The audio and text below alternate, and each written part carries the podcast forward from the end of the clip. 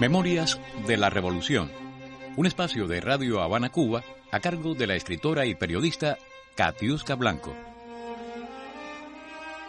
Un saludo cordial a los oyentes de nuestra emisora desde Cuba la Bella, como llamaba nuestro entrañable amigo Bolodia Teitelboen a esta isla indómita en el azul del Caribe.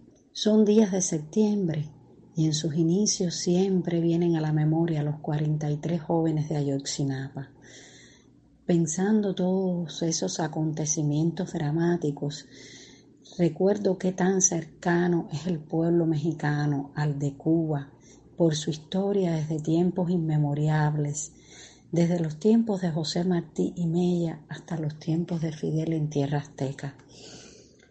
Y pensando en todas esas historias, recuerdo pasajes de cuando en una expedición de la juventud cubana viajamos a México en barco para regresar desde Tuspan hasta Los Cayuelos, cerca de las Coloradas en el oriente de Cuba y reeditar así la expedición del Yate Granma.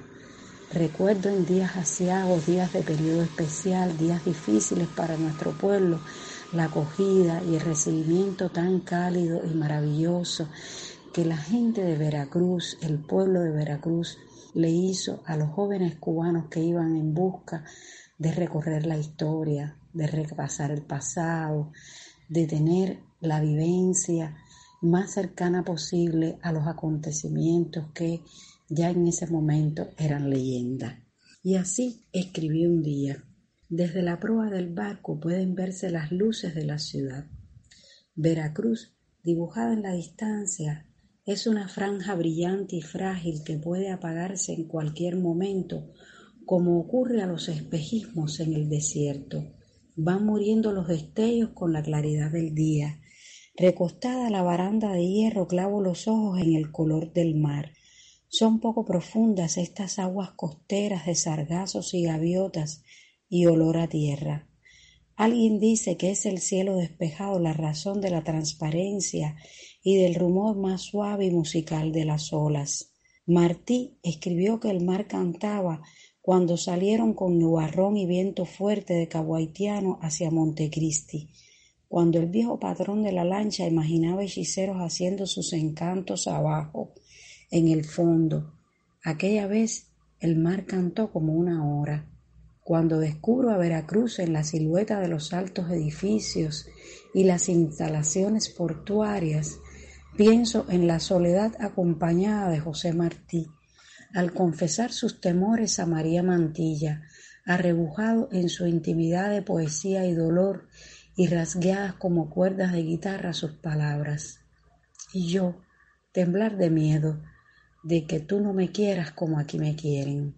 Debieron amarle de veras en México, donde el bueno de Manuel Mercado y las niñas de la casa le colmaron de atenciones. A probar su suerte vienen al muelle de la T por las noches y en las tardes de domingo los pescadores de la ciudad de Veracruz. Hoy es viernes, pero el muelle en el paseo del malecón veracruzano está muy concurrido. Es día de fiesta nacional por el inicio de la Revolución Mexicana, un 20 de noviembre como este, pero de 1910. El alzamiento y las historias de Zapata y Pancho Villa con sus afanes de expropiar a los latifundistas y repartir la tierra entre los campesinos, afanes que tuvieron su expresión plena en la Constitución promulgada en Querétaro en 1917. Hoy es viernes y la gente va vestida de domingo, también por otra razón. Hay una tarima junto al mar, melodía de marimbas, vendedores ambulantes, ternura fresca entre la gente que espera y un niño pregonero. Para recibir a los cubanos están aquí los alumnos del Centro de Bachillerato Técnico Industrial 124, jóvenes militantes del Partido Revolucionario Institucional y del Partido Popular Socialista, entre otros miembros de organizaciones y tendencias políticas, estudiantes de la Universidad Autónoma de México, llegados expresamente desde el Distrito Federal para una ocasión como esta, muchachos de las colonias urbanas y representantes de las promotoras Va por Cuba y de los comités de solidaridad con la isla. Un reloj de sol al fondo de una plaza marca las horas del monumento a don Venustiano Carranza, el presidente asesinado en una encerrona en Tlaxcalantongo, camino a Veracruz, y en el parque frente al muelle, al cruzar la avenida, una escultura nos recuerda que el mar es la mar. Ella, desnuda, de cabellera larga y suelta, es alada por sus amantes de siempre, los pescadores. Vamos a colocar flores ante el busto en bronce de José Martí, aquel que no preguntó al llegar a Caracas dónde se comía o se dormía, sino cómo ir donde Bolívar.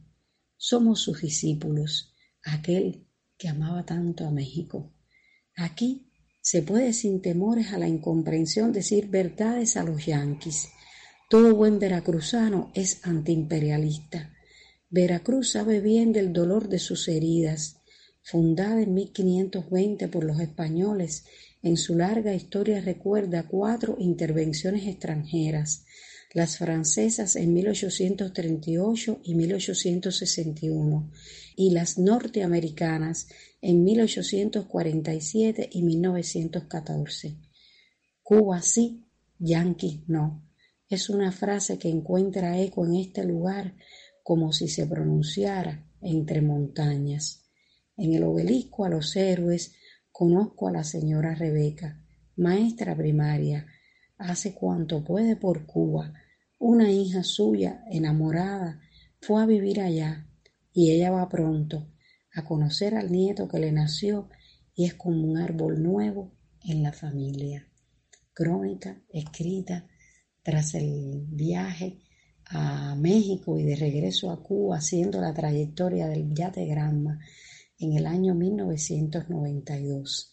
Campanadas de revolución en la memoria de todos. Muchas gracias.